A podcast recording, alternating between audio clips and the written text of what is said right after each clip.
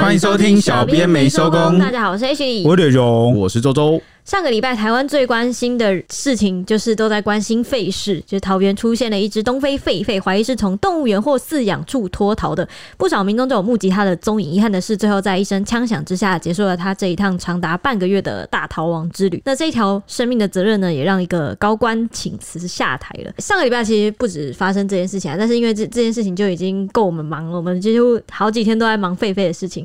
那我们的网友也是大部分是最关心这件事情的，所以我们今天是特别来来讲狒狒的事情。事情发生在三月二十三号，那个时候呢，是桃园平镇区振兴里的里长黄志杰，他出面提醒说有东非狒狒脱逃啦，出没在桃园这边。他和守望相助队的队员经过日夜搜索，还有数天的作战都失败了。他就感叹说，这个东非狒狒真的实在是太聪明了，每天观察，然后进出丛林，即使派出再多人都没有办法围捕他。那因为狒狒已经离开了他的管辖范围，就是。振兴里这边，他就在三月二十二号的时候宣布他放弃了，还特别画了一张狒狒的逃亡路线图，提醒桃园的人路过或遇到都要小心自身安全。因为狒狒算是凶猛动物吧？嗯，它牙齿蛮尖的，然后又好像脾气不太好，这样。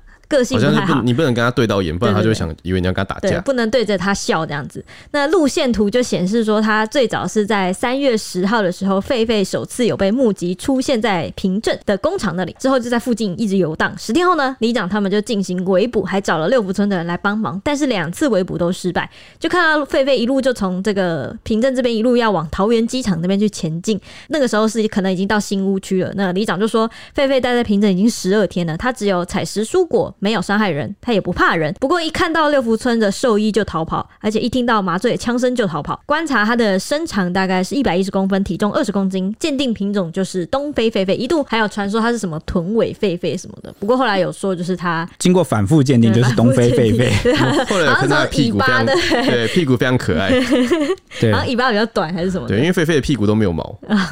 那我，我不想知道，我不想知道这个，长点动物知识吧。好，好，那为什么那么这件事这么受到关注呢？其实。我们就讲简单一点啊，其实就是狒狒脱逃这件事，很明显就是非常稀奇的事件。你每天都可以看到这个银行，呃，也不是说银行，每天都可以看到抢劫啊、失火啊，各种各样的新闻，还有车祸、抢劫哦，吓死我哎！呃，也没有啦，银行抢劫，但是银行抢劫呢，都比这个狒狒脱逃还要常见，对吧？确实，诈骗也很常见，每天都有。而且呢，第二点还更稀奇的是，居然抓不到，全台在追起，居然抓不到。前几天呢，这个有几个抢匪抢了，在内湖抢了五百万，一个小时就落网了，然后。甚至呢，最近不管是做什么犯案的人，这个警察的速度是越来越快了。那不到几个小时你就落网了。那这个狒狒他逃了多久？逃了近半个月，整整逃了十七天。那连这个网络都开始跟风，开始发废文，开始梗图恶搞。有时候我就有个朋友开玩笑说，台湾人的基因里面似乎有这个讲谐音梗的基因，只要遇到可以讲谐音梗的事情，就会特别的关注，然后开始就是跟风各种造句啊，然后发梗图。是这样吗？我，就是谐音梗的大王，但我好像大家都蛮爱。可以举例一下吗？没有，我是说只要有谐音梗，我就会笑，我一定会捧场笑。那你是谐音梗的受众？我 谐音梗的受众，而且我觉得日本人也很爱玩谐音梗，像是那个 King 他妈，就是他们很爱讲那个玩笑，那个金蛋蛋，但是就是在哦 King King，就是在讲他们的蛋蛋，然后我就觉得很好笑，因为日本人也很懂这个谐音梗。不知道为什么，大家都好像各国都会有些小朋友喜欢。因为生殖器而笑出来，就是还处在国小的阶段，没错，还在口腔期。OK，反正总的来说就是。因为真的太稀奇了。那第二点就是抓不到。那第三点其实就是它非常贴近你的生活。因为其他的事件啊，你可能会觉得离自己很远。就比如说，什么意思？狒狒，我跟狒狒连接在哪里？就感觉我跑去真的会遇到它，就可以看到它。就你懂吗？就我可能会遇到它。嗯、但你说我如果我往桃园去的话，有可能会遇到它。但你们想想，其他的那种社会事件，或什么你们都会觉得我那么聪明，我才不会遇到嘞？诈骗跟我没有关系啊，我不会遇到。嗯，银行抢劫，我不是银行员，我不会被抢。对对对，就就是有这种，而且再来还有第四点，就是通常我们的新闻都是人跟人的接触，很少会有 人跟动物的接触，而且是这么直接的，因为我们生活中就是猫跟狗嘛。然后这种野生的这种，好像感觉激起了某些人野生丛林的冒险基因。我平时我平时也会跟野生的毛怪相处啊。你是说你刚刚手指头指着蔡西，非常的不礼貌。毛怪，哎、欸，但我真的觉得，我一开始想说啊，就狒狒逃走，大家怎么那么惊讶？平常不是都看过一堆猴子在抢东西，然后猴子到处跑？哎、欸，我也在这样想，我也想说，猴子不是到处在欺负我们？对啊，为什么？就是因为换了一个。这边我要特别科普一下，台湾这个原生种的这个灵长类就只有台湾猕猴，所以东非狒狒就是个外来种，你懂吗？嗯，就是你不会接触过狒狒，嗯，就是你不会跟它零距离接触。但但但我如果近距离跟它接触，我也会想说，就是一只狗，就是哦猴子哎、欸，这样 不一定啊，它屁股很可爱，我认不出来它是狒狒，它们有什么不一样？它比较大，那个对啊，体型就差很多嘞。他你他他刚刚他说他身高也身长也才一百一，也也是比我矮啊，一百一。就跟一个猴猴国小哦差不多嘞，猕猕猕猴也不会到一百一吧？猕猴不会到一百一吗？猕猴有有好像都蛮身长都好像难，真的是不太一样。但还是可能大只。他们不是会坐在那个大学生的机车上面抢他们的早餐吗？但他们很小只啊，我看他们都蛮大只的。哎，我真的细致目睹过猴子，哎，真的。就是我们家后面的山上面就有猴子，他们会，他们是不是会机器到成群结队下山？我看到都是单只，然后再来就是我去高雄的旗山，我去爬山的时候看到猴子在我面前，然后我我我的亲戚跟我说不要喂他们，对啊，他说不然你这一路就下不来，对，你就完蛋了，对啊，那其他的猴子真的特别，好像高雄猴子都蛮凶，对，都蛮凶的。反正狒狒是整个真的是外形跟体型完全不一样的一个物种，就对了，就是会很稀奇。你拜托你等下给我去看那个狒狒的照片，我真的觉得长得很像。反正这件事情发生。之后，新闻云就火速涌入了大量的留言，很多人都说狒狒路上已经很多了，不差这只了吧？这在讲什么？其实大家就竟然讽刺我们本土的八加九，真是可恶啊！没有不止本土猴，那又不是本土狒，好不一样。就是年轻的时候猴，到了中年才会变狒吧？OK，那还有人说呢？凶猛化。对对对对，那还有人说呢？台湾无奇不逃，犯人逃了，兵逃了，现在连狒狒也逃了。这位网友常常在看新闻时事，真的很跟得上。嗯、那还有人说呢？这次真的是。是俩搞了，还有人说闹得沸沸扬扬，决战星球真实版要上演啦。不过也有大部分网友疯狂留言，都是 take 朋友说快点回家，不要在外面玩了。还有说不要再乱跑了。那新闻云底下还有网友笑称说，我看到很多人被朋友标记说怎么跑出来了，点进去看都长得超像猩猩的。这个人好坏哦，他是一个一个点，因为、啊、因为我们那一串新闻底下全部都是 take，都在说什么不要跑出来，不要在外面乱跑。因为一般就是大家开玩笑啊，笑朋友是猴子 或。狒狒太没品了吧？点进去说他们长得像，这个就真的坏。真的点进去，还有来发表意见，而且这个人获得了非常多的赞。我的天哪！对，那这件事情一开始呢，由于狒狒出没的地点距离六福村非常的近，所以一度被怀疑是从六福村脱逃出来的。不过六福村啊，这个园方就有说明说，狒狒园区啊，周围除了有电网、围墙、河道、栏杆等硬体设施外，围墙高度超过四米，前方还设有警戒车以及饲养员在下方戒护，就算过了电网的大门之后，就是凶猛狮子区。你要过了，就算你翻过电网大门，还然后你还要，你就会过狮子那一关。对，因为你会翻进这个凶猛狮子区。极限挑战。对啊，对啊。所以他们当初设计是有想过的，就觉得说狒狒如果要脱逃，至少得通过三关哦，把狮子当最后一个守门员。狮子都是我们的员工啦。反正呢，后来这件事情就是发生之后，元方也是就是应了外界的要求，去两度盘查数量，最后都确认是数量没有错误，所以他们就好几次就出来喊冤说狒狒不是我们的。那反而他们数一数之后，还发现还多了一只。哎、欸，那边超好笑的，因为他们那个狒狒都乱跑。对，他们那时候新闻报说他们数得很辛苦，啊、因为因为那个园区很大，嗯，然后掩蔽物很多，那元芳自己数。可能大家外界会觉得公信力不够，所以那时候新竹县府的人特别派人去一起点。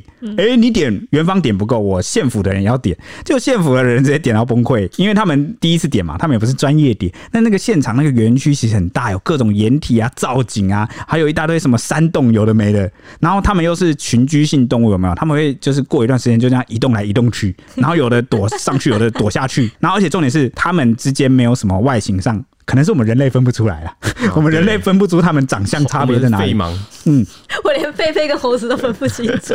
而且他们长类盲 哦，所以呢，他们就直接就是点到当场崩溃啊。那其实园方去年底有向县府农业处通报说，园内有一百五十五只东非狒狒，但实际数量可能因为动物的生老病死而有所增减。那为什么会多一只呢？推测是今年第一季有狒狒宝宝出生，所以才会多一只，蛮温馨的哦。所以他们都没有在计算到底有没有小朋小狒狒出来，应该是这样子。他们是比如说每一季或几两三个月才会点一次，但他们应该知道繁殖期跟生育期吧？就是他们就想说时间到了再点，这样。就是你这段时间你要怎么怎么生？哎、欸，但通常动物园的话，不是那种小孩小动物出生，他们都有个精心照顾，因为比较小只，他们的生存率会很低。会不会是因为？要他们毫不在意，因为要要看动物的类型，可能有些动物是那种超脆弱，然后呢，他们这边不是他们原产地，他们是属于这种在这边生出来没有专人照顾就会挑剔的那种。我不知道，因为熊猫那种好像都会才会特别吧，就是都会吧，珍贵的动物都会吧。当然，这个狒狒它也是保育类没错啦，但是呢，可能完全不需要人类插手，它就可以照顾的很好。我觉得他们好像好像是已经自己有一个社会小社会，对，就 是他们我没有在关注，不知道为什么我都心里这样觉得，都是个人意见了。可可能是因为太多只。了啦，就是太多了，我也数不过来。第一个数量他们根本就没来确认，第二个就是到底是不是新生，他们也不知道。哦，对，他们就推测了。反正因为就是与原先的列管数量一百五十五只有落差了，现在是一百五十六只。不过呢，有一个最大的疑点就来了。既然不是六福村的，六福村数量还多一只嘛？嗯，那这个狒狒到底是哪里来的呢？对，那这个狒狒它其实并非是台湾的原生种动物，若非脱逃，就只有走私一途才能来到台湾。但其实活体动物的走私是非常困难的，加上狒狒的体型不小，又没有观赏跟经济的价值，因此饲养经验丰富的民间专家都认为说，走私的可能性其实是零啊。那这个也让大家非常好奇说，说走私可能性很低，又不是六福村逃脱的，那这个狒狒到底哪里来的呢？对啊。对吧？对啊，到底哪来的呢？那这时候林务局就出来说话。我跟你讲，搞不好他是猴子，大家也分不出来。突然眼花，没有没有，真的，他很明显是狒狒，他分不清楚了，好吗？好啊。对，那林务局就说，其实目前全台登记的饲养狒狒的动物园，包括这台北市立动物园，然后有里面有十只东非狒狒，六福村有一百五十只草原狒狒，还有八只阿拉伯狒狒，五只东非狒狒。那松山动物园它没有饲养东非狒狒，但是有长东狒狒和阿拉伯狒狒。但经过清点啊，其实全部都没有少。那林务局就说啊，目前灵长目狒狒属所有物种在国际上都是保育类，在台湾也将其列入保育类的野生动物名录中，依野生动物保育法规范，需基于学术研究或教育目的，经中央主管的机关来许可才可以饲养，而一般民众其实不可以私自饲养的。而且也规定说，濒临绝种及珍贵稀有野生物动物啊，在饲养繁殖中应妥为管理，不得遗失。如有遗失啊，要自行或报请当地主管机关协助围捕，否则就可以罚一万到五万元的罚款。我记得网友那时候就有讲说，就是如果是动物园，不管是谁遗失啊，因为他不可能是台湾自己。野生的嘛，就是以前就有提过说，呃，那个六福村曾经遗失过一个埃及圣什么，就是一种鸟，我知道，我知道，埃及圣什么鸟，然后就是那个那个鸟曾经造成生态危机，就说其实六福村有过类似的前科，所以就觉得他们就是蛮可疑的，所以才会一开始才会怀疑是六福村。欸，你刚刚林务局这段说明有两个问题，嗯，第一个就是说繁殖要妥为管理。嗯，那代表说他在生小狒狒的时候，其实你就是应该要统计或照顾。你说六福村如果增加了狒狒的，增加狒狒应该要马上通报才对。对对对对。第二个就是这个罚款也罚太少了吧？我也在想啊，一万到五万其实蛮少，就他们、啊、他们如果有可能造成生态危机的话，这五万块就解决了。外来一种真的是会对台湾原生种造成非常大的伤害。嗯，就像现在真的超级多，像那种绿鬣蜥啊，中南部。以前是那个福寿螺，对不对？对，福寿螺也是嗯。嗯，那网友就在讲说，是感情还是债务问题，就在酸这个狒狒。到底是为什么会逃脱呢？六福村是生了忘了报户口吗？会不会原本就应该是多两只呢？还有网友笑说，是朋友刚好来过夜，我觉得没有问题呀、费尽心思，隔壁连寄来的高装简。还有人说校正回归没毛病，好好笑，工读生快出来。然后还有人说麻烦二胆岛也清点一下人员有没有多，多的话叫厦门那个不用回来了。哇，好酸呐、啊！还有人说太傻了，有多也不能说啊，没当过兵吗？那一只可能是在外面的私生子啊，那只狒狒。还有网友说明天再点一次又不一样了啦。对，我觉得超有可能的。对啊，就是搞不好他们除非一只一只收进去这样子点的话，我觉得很难确认吧。不然就是为什么新竹县政府的人就是也这么痛苦，就点不了？就其实不管谁来都很难，感觉就很容易重复点到。对啊，而且他不能。做技巧。但有网友讲一个很好的例子，就是很好的办法，就是帮他们穿背心就好了，就每一只都穿好背心就可以。你要印一百五十几个背心，耶，大队接力也都没那么多，就印好就背心而已，很好印的吧？那感觉就套个手环啊，对啊，或者用感应比较好。对对对，这样不是也是应该也是可以很确定的、正确的数出来啊？对啊，我记得他们后来好像是用什么空拍机数的，好像是空拍机拍个 照。哦、其实大家不知道，东非狒狒他们好像没有在，他们不太擅长爬树哦，他们平常都是在陆地上这样可能跑。哦，对，哦，难怪他们都坐在那个六福村，还有石头上什么的，对，还有给他们一台废弃的车子。对对，其实这只逃出去的蛮厉害的，他就到处爬。哎，对啊，对啊，他有爬上树，不是吗？六福村表示，就说了不是从我这里跑出去的，我没有训练他爬。而且外面有狮子帮我看 看管着他们，狮子很可怕。对，然后还有网，就很多网友就有拿这件事情来跟钢铁熊讲，说跟那个台北富商绑架案还有台中霸凌轻生案相比说，说就有人认为说，狒狒是会拿刀抢劫吗？会打电话诈骗吗？会开枪打你吗？会咬你吗？都不会，啊，一直抱他是干嘛？没新闻了是吗？哎嘿，这边就要讲一下，因为真的这个案件超多人拿来跟台中霸凌案。不好意思，我们这边有个插播的状况，因为蔡西在旁边睡着，他突然大声打呼了一下。蔡西，你可以醒来一下吗？我们这段不会剪哦。你刚刚答应我，你不会睡觉的。他大概在我们刚开始录节目的时候，他答应 H 说，H 就问他说，蔡西，哪会不会睡觉打呼？蔡西说不会，我绝对不会，我不睡觉什么之类的。对，然后他现在走到地上，坐在那边睡着。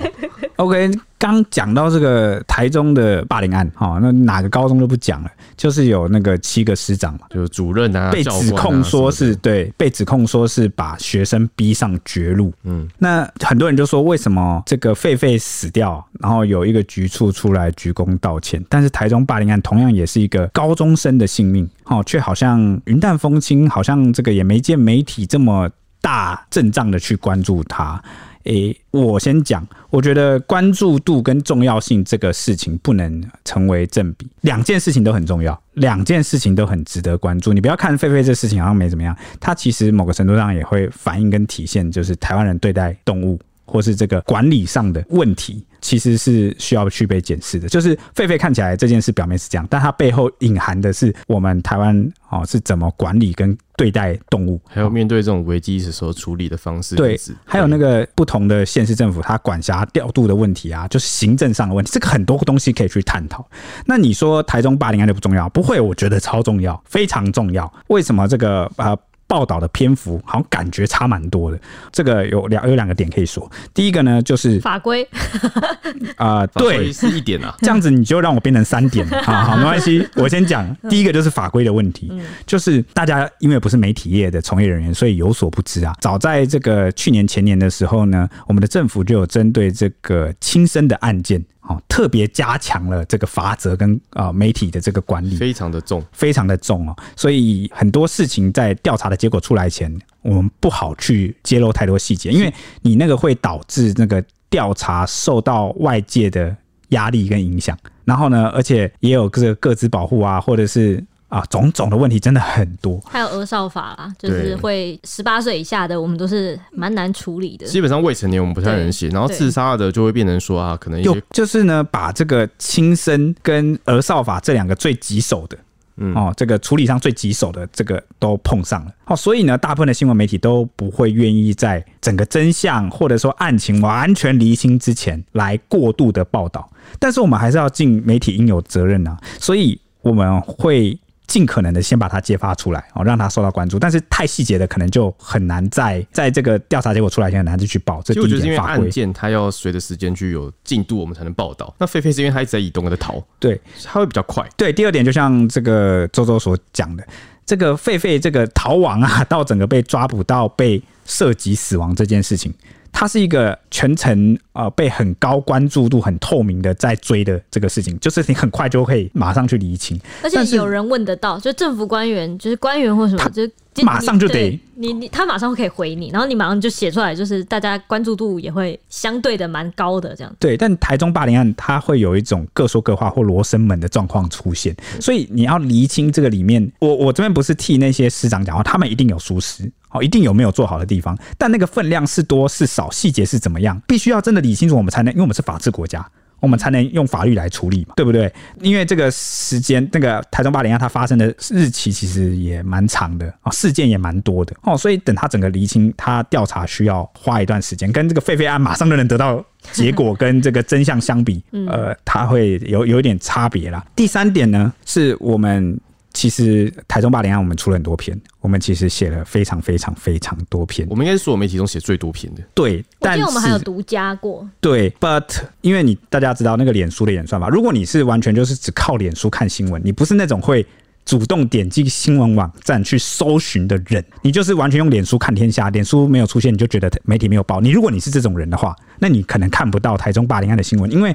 这个脸书的演算法，它会去推播推送目前最多人关切、最多人看的新闻给你，还有最多的讨论、留言最多的。对，那所以这是不是变相的呃，让大家知道说，其实台中霸凌案就是某个程度上是雷声大雨点小，很多人想要关心，但是呢，它真的不是主流大众非常关切的事情，所以导致这个脸书演算法都不会推送给你。脸书还有一个 bug，就是你只要是霸凌或轻生，他们会有一点算是演算法降低，它会对。他会打你的触及，对，他会尽量避免类似这种仇恨的，对，他会打击你的这个相关的新闻去露出，嗯、所以这也是为什么，如果你用脸书平台，你是几乎看不太到这个新闻。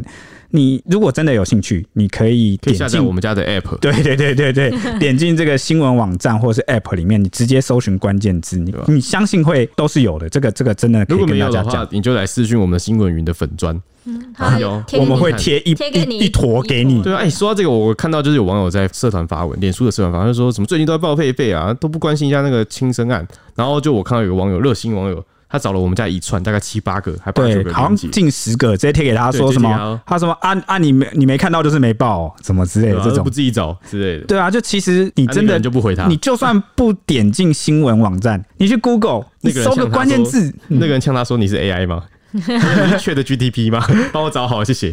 就你去 Google 打个关键字啊，按新闻分类，就一排都跑出来啊。所以有时候我都不太懂大家想要表达什么意思。就是你其实不是找不到这些新闻，你其实不是看不到，你就是你也不想去找，然后你就觉得应该要新闻或演算法推送到你的跟前，让你看到这个才叫有报。就是要别人把汤匙递到他嘴巴旁边。这这样可能有一点 有一点严苛啦，因为。脸书不是我们能控制的，脸书也不是我们经营的啊。如果哪一天是我经营的，立刻所有的演算法给我所有国际新闻跟这个就调到最高，推播好，推播满满 满到你不想看。对啊，但是其国际新闻我们全部都每一则都有出来，所以有时候面对有些酸民或有些网友讲说，你们为什么都不报什么什么，自己也蛮委屈的，因为我觉得我自己觉得我们家是守的蛮全的，防守的守，就是该有的新闻其实都有。数量也没有特别低，OK，给大家做个参考啦。嗯，而且网友也不止讲说，就是台中霸凌案这个，也认为说之前那个刚铁雄提的那个富商绑架案，他抢匪都是一个小时就落网，结果狒狒居然抓不到，加上现在就是呈现一个不知道人肺接触要怎么办。那刚刚周周有说，就是。不要跟他眼神 touch，对，不要对他的眼神。动物好像都是这样子，欸，就是在动物界眼神对视，就是你想要跟他打架的感觉。原来如此，因为猫也是这样。猫也是吗？嗯，我之前看一个超有名的影片，日本人的影片还是美国人宠物专家影片，说什么？如果你希望猫对你降下戒心，你要跟着它四目相见，然后对它一直眨眼，然后它如果也对你眨眼，代表代表它接纳你了。这个其实是真的动物学，我有看。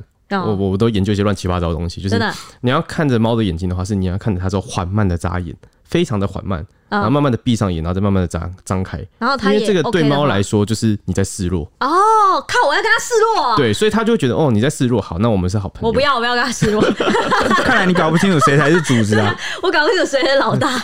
我啊，我啊，什么我啊？啊，对，我刚刚讲了很多那个台中霸凌案的为什么演算触及大家看不到。但我差点忘了讲它内容的这个本身，因为其实大家还是蛮关注。那我相信也有听众朋友在关注，那我就稍微简单的讲一下。嗯，简单来说呢，就是死者哦，这个高中生，他因为这个家庭的关系，然后心情很郁闷，然后他就学会了抽烟。那有一次他抽烟。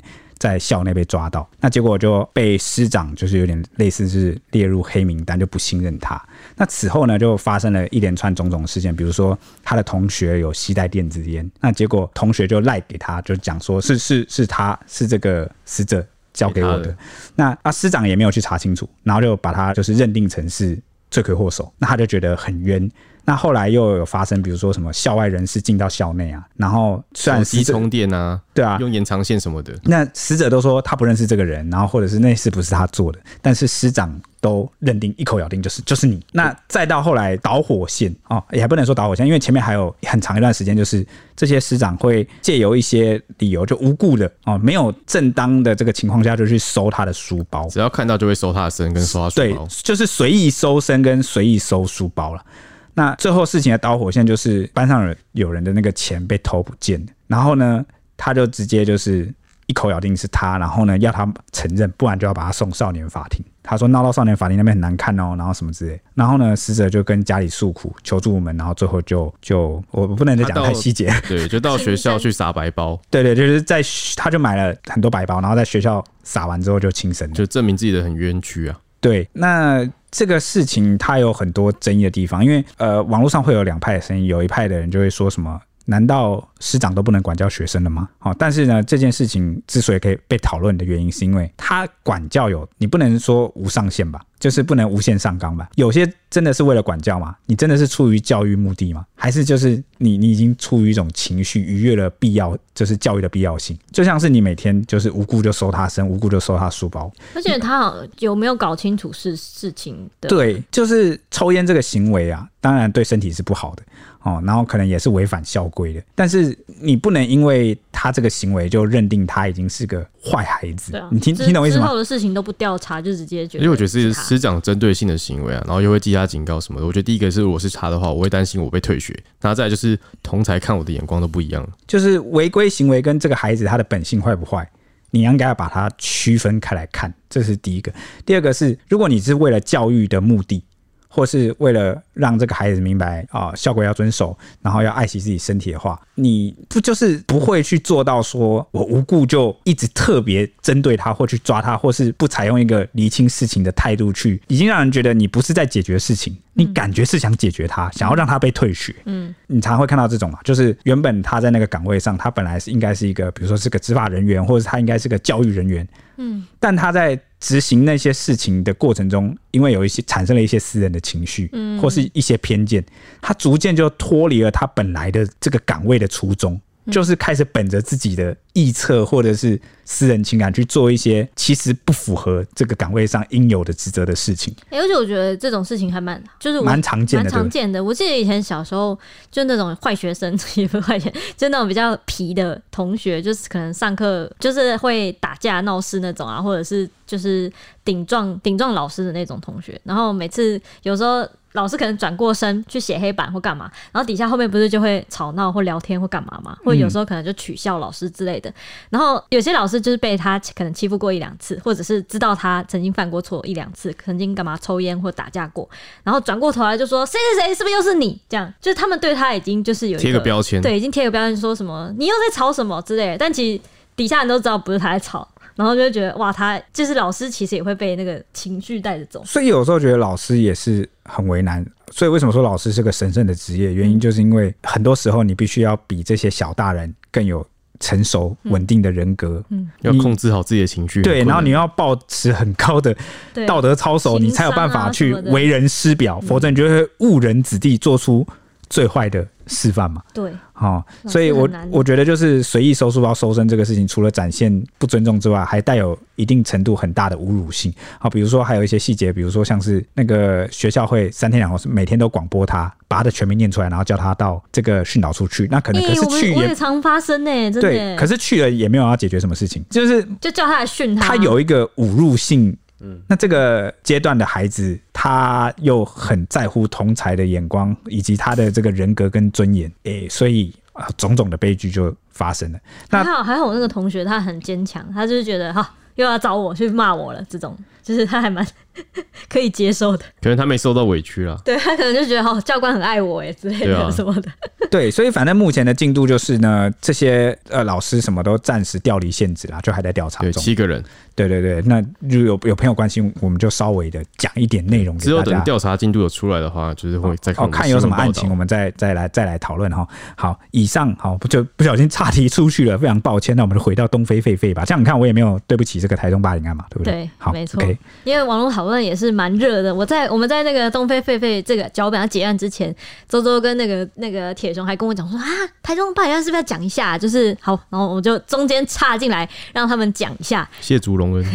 那你刚刚不是你记不记得你刚刚有问说那个为什么就六福村为什么狒狒这么多，然后又好像要照顾不照顾？其实其实算是有一点原因的，就是网友讨论蛮热烈的，因为提到这件事情，因为六福村目前的饲养的狒狒数量其实是全台最多的。那这件事情要追溯到过去在新竹县宝山乡的波泼么猴园，为什么？因为当时他是受台风受创之后难以重建猴园，就只能将这些狒狒全部。送给六福村接替照顾。那波波猴园其实创立在一九八五年，当时园区是全国唯一的猴类公园，从世界各地收集了数十种的猿猴，包括金刚猩猩、红毛猩猩、彩面狒狒等等，全部都是蛮濒临绝种的猿猴啦。是以东南亚唯一一座以猴子为主题的乐园，是不少新竹六七年级生小时候和家人同游的回忆。都说你有去过吗？我没有，我不是新竹人，但新竹的。那个蔡西说他有他有，而且还比了一个赞，好像蛮多网友都说新竹人小时候都一定会去这样子。蔡西不是苗栗人吗？凑什么热闹啊？他跟新竹很近嘛，他常常会这样子。蔡西就从苗栗躺上去狒狒，他常常会说头份头份可不可以划去新竹之类的，想要把自己变成新竹人。又想独立。然后反正呢，波波么猴园在二零零一年纳莉台风的时候，因为受创很严重，加上园方的财力不足以重建，园内的猿猴就无奈之下全部送给六福村接替照顾，就此废园。那据悉那个时候。猴园除了刚开幕的几年有营收之外，后续几年每一年几乎都是两三千万在赔钱亏损的。那台风过后，刚好六福村愿意收留这些猴子猴孙，否则近两百多只猴子是不知何去何从的。哇！所以六福村算是包容的接受了、接纳了这一百多只、两百只猴子。两百只猴子的照顾费要两三千万。对啊。一年，我靠！我刚以为好可惜，我没看到猴子，然后说 好像要 看一下，对，有含金量的猴子，真的好，知道贵重了哈。就在东非狒狒逃亡了十七天后啊，在三月二十七号的下午啊，桃园农业局掌握了狒狒的行踪，加派人手，逐一缩小范围，然后展开重点围捕。那当时接获的通报是说，狒狒出没在富冈国中一带，那在校园内被发现之后，又转逃到了附近的民宅，那结果被民宅内的民众。发现之后，又跳到了另外一间空屋。结果这时候有一名英勇的阿嬷发现之后，就立刻快手把门关起来。那几个阿嬷就合力把这个狒狒困在屋内啊，并紧急。通报这个农业局的相关单位。不过呢，这件事情呃说来也是奇怪了。这个农业局抵达现场的时候，就发现，哎，怎么现场已经有另外一组人马了？而且狒狒已经倒卧在墙角。那原本想说，哎，那既然已经抓到了，那就上去，就是用网子把它罩起来。而且农业局还就是又补了一枪麻醉枪，确认狒狒不会动。那结果没想到，在这个过程中呢，大家都没有发现，其实这个狒狒已经中弹了，而且就是是左胸中弹，是一个致命伤。直到后来发现，哎，怎么有血迹？网子上这个白色网子怎么有血迹？才发现，哎，他伤势很严重，情况不太对劲，马上转送到六福村的动物园。那结果兽医急救后啊，宣告这个狒狒是伤重不治死亡。那致命伤就是我刚刚讲的左胸啊受到枪击。那农业局当然是不能接受这个结果，因为原本想说是活捉嘛，是打麻醉枪嘛。他们他们手上的枪都是麻醉枪。对，因为这个农业局带的人啊，他们手上的枪都是麻醉枪，没有一个人是用实弹的。哎，怎么会这个东非狒狒狒中了这个实弹的枪伤？所以他们马上就跟警方报案。那警方也立刻约询在场说使用枪支的人员。那调查后啊，发现这个凶嫌是一名合法使用猎枪的林姓猎人。那事情演变至此啊，这个狒狒之乱就变成狒狒之死啊，就闹得更大了，因为。共有五派人马牵涉其中，包括了桃园农业局、新竹农业处，还有林务局以及六福村，还有猎人本人。各单位都否认使用这个实弹，也强调自己没有委托任何人来就是协助围捕。但是各方说法都有出入。目前就只有林姓猎人坦诚射杀了狒狒。但是呢，截至目前为止，案情其实还有七大疑点，就是呢，现场到底有多少组人？那这些组别之间是否知道彼此是？谁呢？或是谁在？还有，到底是谁通知灵性猎人到场的呢？以及桃园农业局到底知不知道有猎人在场，有猎枪？还有，到底是谁授意跟授权猎人开枪的呢？以及谁知道猎人开枪了吗？还有，麻醉枪到底射了几枪？有没有打中？狒狒到底又是从哪来的？这些都是满满的疑问，满满的疑问，大家是问号。到现在就是完全没有一个可以调查清楚的踪迹耶。所以狒狒之乱为什么会受到关注？它就是在一个众目睽睽，好像看起来我们引以自豪，就是我们都是好像行政透明的情况下，对啊，牵涉这么多单位，然后还理不清个头绪，然后对，没有人讲出个真相出来。到底我们连狒狒从哪来都不知道，嗯，真的是这个。所以为什么我会讲说这个背后涉及到了一些行政上的，会不会有行政失灵的问题？会不会有这相关的讨论？为什么会有人讨论？哈，那甚至你看谁授权的，谁找来的？现场到底有谁？怎么会这么混乱？现在就罗生门啊，大家各说各话。没错，对，那其实就是案发第一时间啊，就是我们其实这个案情在狒狒这个死掉的部分之外呢，还有一个是大家都在讨论，就是我们的官员在现场跟狒狒拍照。那这个案发第一时间抓菲菲的时候，就把把那个菲菲装袋，有个官员就摆拍，然后那时候他被拍到在现场说：“哎、你帮我拍一张，我要给我女儿。”然后还吆喝旁边一旁抓菲菲的阿嬷一起入镜拍照。然后这个影片啊，被许多民意代表就愤怒的转发，痛批第一时间狒狒落网的时候就已经受伤了，还在摆拍。然后这些就说，从一只狒狒的死亡看到桃园市政府官僚作风。对啊，因为这个官员其实是桃园市农业局专门委员，哦，是专委，哦，其实是仅次于处长的这个，嗯、就是他的官阶其实算是蛮高的。对对对对，然后他们这些人就觉得他们的社会观感很差，而且态度就令人匪夷所思，然后觉得追捕狒狒就成为了官员的楚门秀。那这个学者，平科大野生动物保育研究所副教授陈天喜，他也说，整个围捕过程毫无章法，连基本的 SOP 都没有。灵长类动物一麻醉，连倒下都可能会受伤，怎么可以随便装袋处理呢？而且连基本的检伤工作都没有，看了真的傻眼。OK，那其实这个过程中，当时我们的记者是在现场的。那根据他就是转述这个第一现场，好回报的第一现场，好事发整个过程是这样，就是呢，这个桃园市农业局到了现场，发现哎，怎么有一组人了？而且狒狒已经倒在地上了，他就上去就立刻用网子把它网起来嘛，然后就是现场很黑呀、啊。对，那据他们的说法是，他们当下是要拍照存证，好，这是桃园市农业局的说法。但是呢，这个呃卢姓专委啊，他自己的说法是说，因为他追捕狒狒好几天了，那都没有空回家陪女儿。然后他女儿有跟同学说，爸爸在抓狒狒，同学不相信他。那所以当下他就说，因为他原本是拿手机起来要自拍，跟狒狒已经被网住的狒狒自拍，但是呢，发现好像角度不太好，他就跟旁边的人说：“哎，你帮我拍一下。”我要传给我女儿看，就是这一段画面，哈，因为就是被啊媒体啊就我们拍下来。那后来因为最后的结果是死掉了嘛，所以很多人就痛批说残忍、冷血，居然还有官员在作秀。那当然第一时间是给大家这样的观感。但是呢，桃园市农业局局他这个卢姓专委，他后来有出来讲说，他们当下在场的众人啊，包括我们的记者，都没人知道这个狒狒已经受伤了，都没有人知道这个狒狒已经中枪，然后甚至在流血。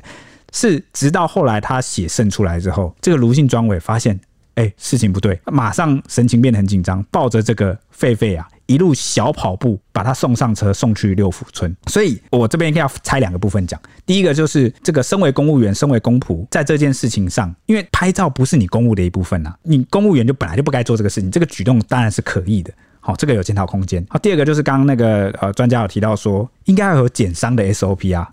你们没有减伤啊，对不对？这个是都是疏失，这个都是事实。哎、说减伤是真的，因为连我之前就是在路上发现那种就是被撞死的野猫，然后通知那个动保的来收尸或什么，就一九九九收尸，他们都就是真的都是有连死掉的流浪动物，他们都有减伤了，对啊，就是很明显死掉，他都会稍微就是看一下，哎，怎么就是有没有机会救回来。怎么会狒狒却完全没有？因为他们现场不是有兽医吗？对啊，就而且你们现场这么多主人，你们没有一个人想到要检讨，所以所以这个是可以检讨。这个我所以我讲的这两点，我觉得公务员不该做这个你不该做的事情。松懈啊，觉得打了麻醉针就没事。对，要赶快抓回去。那当然这是一个行政上的轻忽，但是讲真的，也是因为今天这个狒狒死掉了。所以这个部分才会被拿出来检讨。如果活着，当然好像这个问题就好像不会被爆出来，好像拍照也无所谓了，好像也不会怎么样了。但正是因为的这个结果出状况。那第二个层面要讲的是，真的也要良心讲，他们在场当时就是真的都以为狒狒只是被麻醉，没有性命之余。刚好这整个事情全部都凑在一起，就是狒狒最后死掉了。那从事后结果论来看，大家就觉得你们这群人当时在场真是可恶至极。对啊，你想想看，我们全部人都拿麻醉枪，怎么会想到他死了？怎么会想到他中弹了？所以就有点像是你们虽然没有那个本意，但是呢，就事实层面来看，这个狒狒确实是因为你们可能延误了就医，嗯，所以死掉了。因为你们摆拍，大家谁知道你们拍了多久？你说要拍照，你说要抓来在干嘛？五分钟、十分钟有没有？那如果找那个五分钟、十分钟，抢救的回来吗？可能抢救的回来，可能抢救不回来，没有人知道。但是这个延误已经变成一个事实。好、哦，所以他们今天就被检讨了。那对此，当事人就是刚说的那个卢继业也被质疑说没有动保专业呢。桃园市府隔天就证实说卢继业请辞获准，农业局的局长陈冠毅也向市长张善政自请处分。同一天，狒狒的尸体转送到台北市立动物园检验，那农业局人员也有在现场鞠躬献花致意。至于捕捉狒狒的过程中有没有做到动保跟尊重生命的不当行为，农业局也表示正式的深切检讨，也将接受调查，送考纪委员会惩处。那至于枪杀狒狒到底有没有犯法，这林务局就说啊。狒狒属于野生保育类动物，依照野保法的规定，擅自猎捕、宰杀野生保育类动物，可以处六个月以上五年以下的有期徒刑，那并科二十万元以上一百万元以下的罚金。那个狒狒即使是危及公共或民众生命安全，啊，也要依规定报请主管机关核可，才可以猎杀或宰杀。那如果在紧急状况下来来不及上报的话，就是向上呈报的话，也要以主管机关核定的人道方式猎捕或宰杀。在这个案件中，猎枪是合法的猎捕工具，但前提是必须符合紧急的情况，而且要报请主管机关核可，才可以去做一个猎杀的行为。所以，他主管机关应该算是桃园，因为他在桃园嘛。他是新竹聘来的。哦，猎人就是他是对猎人说他是新竹县农业处先前就是打电话给他，嗯，好，然后说如果这个狒狒进入新竹的话。啊，就是请你来帮忙这样，就帮忙围捕，嗯，但因为狒狒都还在桃园，因为后那个猎人其实后续有说，他说他自己看新闻知道狒狒跑到他附近大概两三公里外的地方，但那边是桃园了，然后他就自己过去了。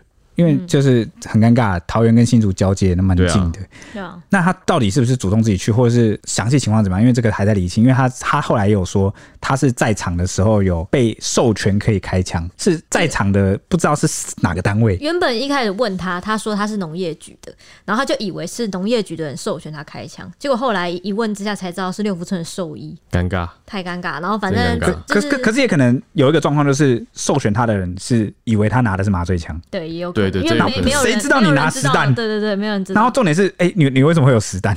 不过据我记得，我今天看那个猎人的说法，他说什么确定要开，我这个是什么实的哦，然后就说开这样。但那个是猎人的说法，猎人自己的说法，对啊，可能要找找出那个六福村的兽医。对，跟就是我记得网友也觉得说要找阿妈来一起对峙，就是三方一起，因为现场嘛，对现场，因为阿妈后来好像说有听到两声枪响，所以开了两枪，是不是？就不知道两枪到底。因为那个猎人当下是说那个房子里面非常昏暗的，然后因为他的猎枪上是有灯的，所以他是率队第一个进去。然后那个时候旁边有兽医在旁边，然后他说他先照着那个狒狒，狒狒原本黑黑的躲在一团，后来他就看狒狒没有动，他就拿木棒拿东西丢他，丢他，然后狒狒。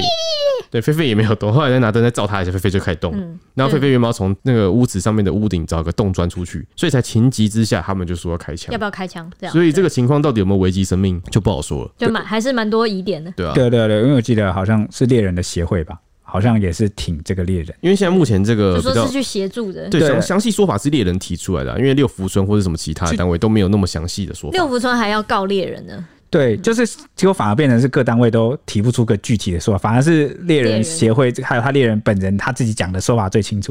那他们也痛批说是政府单位现在在互踢皮球，嗯，就明明是来请他们帮忙，嗯，结果他们就说被汉人政府给骗了，对啊，因为通通常有猎枪的都是呃这个呃原住民的朋友们，他们用的词很重，要用背信哎，就是对啊，明明是你们找我们来的，对，就感受上可能是真的真的很不好了，所以是希望希望赶快厘清，等检调单位赶快厘清了，嗯，那这件事情有什么影响呢？就是。是立委赖香伶，他就感叹说：“印度圣雄甘地曾经说过，一个国家的伟大和文明道德程度，就看其如何对待动物。台湾是亚洲第二个立法规定不得宰杀猫狗的地方，但狒狒被击毙这件事情，除了凸显出农委会不够专业，观光局跟教育部没有兼责之外，也暴露了我们的社会其实并没有自以为的这么文明。赖香伶就说呢，自狒狒逃脱的第一天开始，我看到狒狒了，这件事情就仿佛成为全民争相拍照抛上网的活动，但到。”了狒狒死亡后的二十四小时，谁家的狒狒逃脱？又是谁授权猎人开枪？却没有单位愿意出来坦诚。由此可见，动物主责机关的农委会对这类的事件并没有专业的 SOP 跟足够的经验能够来解决这件事情。那管理动物园的观光局或是教育部也没有尽到管理的责任。这样分散的权限在这件事情中也凸显了很多无人负责的窘境。对对对，所以我刚刚前面也要表达一件事，就是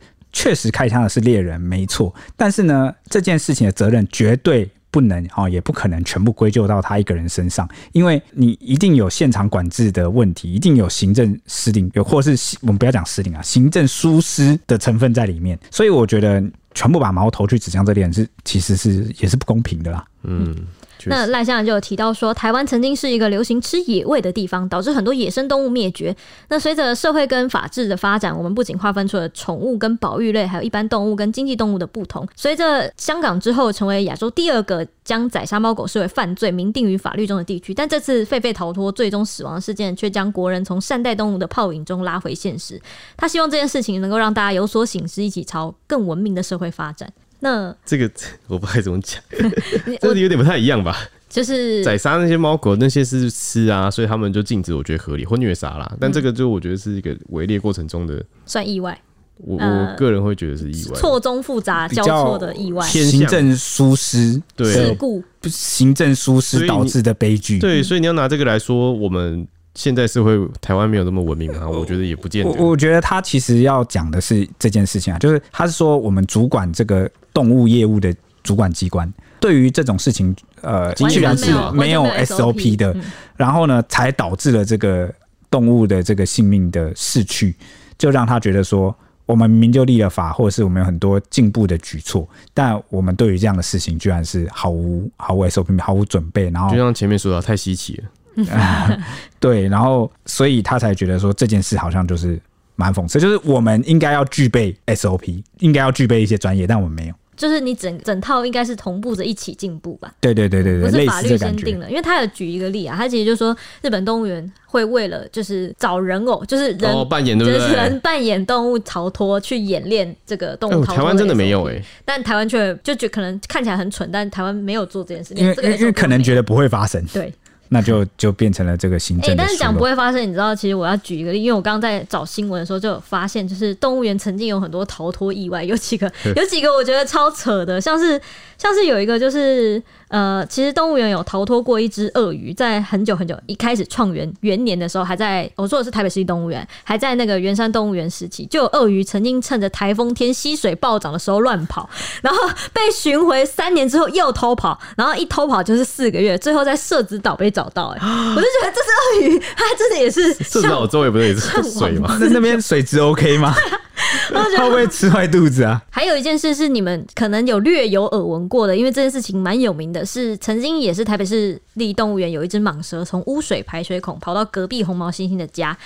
跑过去之后呢，就一口把红毛猩猩给吞了，吃掉了，太惊悚了吧！很恐怖，很恐怖，它瞬间就爆红，成了当时就是可能市民民众们抢看的动物明星。你你说发生在什么时候？一九二二年，一九鳄鱼的更早，鳄鱼在一九一四年，一九一四创园的时候，这这两个年份都是这个，应该是日治时期，就是台北市立动物园，其实在日治时期就已经创立了，所以就是啊，以前的人这么暴力哦，就喜欢看那个。动物竞技场的感觉很恐怖，欸，可能没有没有遇遇，这是意外吧？没有，他的蟒蛇吞了他，大家就跑去看蟒蛇，看蟒蛇，对啊。猩猩呢？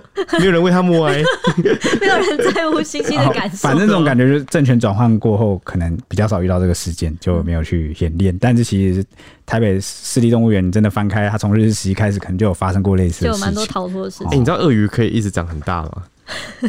台湾应该也没有原生鳄鱼吧？我这我就不太没没没有吧？我记得没有，没有没有没有没有没有了。那个可以长体现大家特有种啊，有些。对啊，在沼泽类沼泽里的吧。啊、那其实这件这次的事情有，就是刚不是说有做做成很多梗图或者什么嘛？像吕秋远他就有说，就是他就也很感慨的说，这只狒狒从小被卖来台湾，不知道被谁饲养，最后死在台湾人的手里。这十八天可能是狒狒一生中最愉快的一天。就说狒狒先生一路好走，生而为人，我很抱歉。还有另外一个是台大教授叶秉成，他也有做一张梗图，就是这张也是有被疯传，就是万人疯传那种等级，就说他的梗图是原谅我这一生不羁放纵爱自由到。废歌的是那个哀悼废，然后废歌，这是歌词吧？歌词那个海阔天空的嘛。其实刚那个卢姓专委，他其实有在脸书上，就是 po 完女儿之后，发现她死了之后，他其实有在 po 文说，很遗憾没有能救回狒狒。如果可以重来，我愿你不要脱逃，我也不要追你。还有里长说，就是也很感叹，就是说一开始在追捕狒狒的过程中，其实都很小心。就算狒狒想要偷吃农民的蔬果，也是极力安抚这些农民，说不要生气，还叫他们不要放置毒药等等方式去伤害狒狒。没想到狒狒最后竟然是死在其他追捕人员的手中，就很不甚唏嘘讲。以上是今天的节目时间。哎呀，结果我们录完音的隔天，就突然来了一个大逆转，大逆转啊，超级大逆转，所以我们今天就又跑来补录了一小段，想要稍微做一个小结尾，不然听到的时候最新的资讯更新，对对对，不然我们到时候播出的时候，应该会是 会是一个超尴尬的境界，非常落后，非常落后，不知道在干嘛。对，大家都跑完，我们不知道在干嘛。对，好，反正就是六福村，就是在二十九号我们录音隔天的晚上。深夜突然发声明澄清说，狒狒是我们的。对，他说就是他们比对了狒狒的遗体，然后发现他狒狒的结扎的方式啊，就那个伤口跟六福村使用就是结扎的手法是一样的，嗯，就那特征是相符的，所以他就认定说这个狒狒应该是六福村的，嗯，就是他们的啦。然后从他们的园区逃出去，嗯，所以然后他们明天会开记者会再说明一下这件事情。那明天记者会之后是，如果真的又有什么变化，那就。可能再再说了，我们的节目就是目前更新到这里。对。那至于为什么六福村一开始会觉得说，就是认知上会说他们没有缺，是因为一开始他们在当下有。他们现在第一次就是接到通报说有狒狒脱逃的时候，他们是有立即加入捕捉行动，然后也同步有确认防护措施有没有异常等等的，所以当下他们就认知说，其实他们没有动物逃脱，因为他们的措施都没有异常。然后他们在后来才在回应媒体的时候才会说，我们动物没有少，我们的狒狒没有少。他们始终都是持否认的态度了。对对对对。然后现在案情逆转之后，其实就蛮多网友 就是不太买单，嗯，就有洗版他们这样，所以现在之后的风向应该会蛮。蛮恐怖的，就是之后再跟大家更新了。嗯，好，以上又是今天的补充，拜拜，拜拜。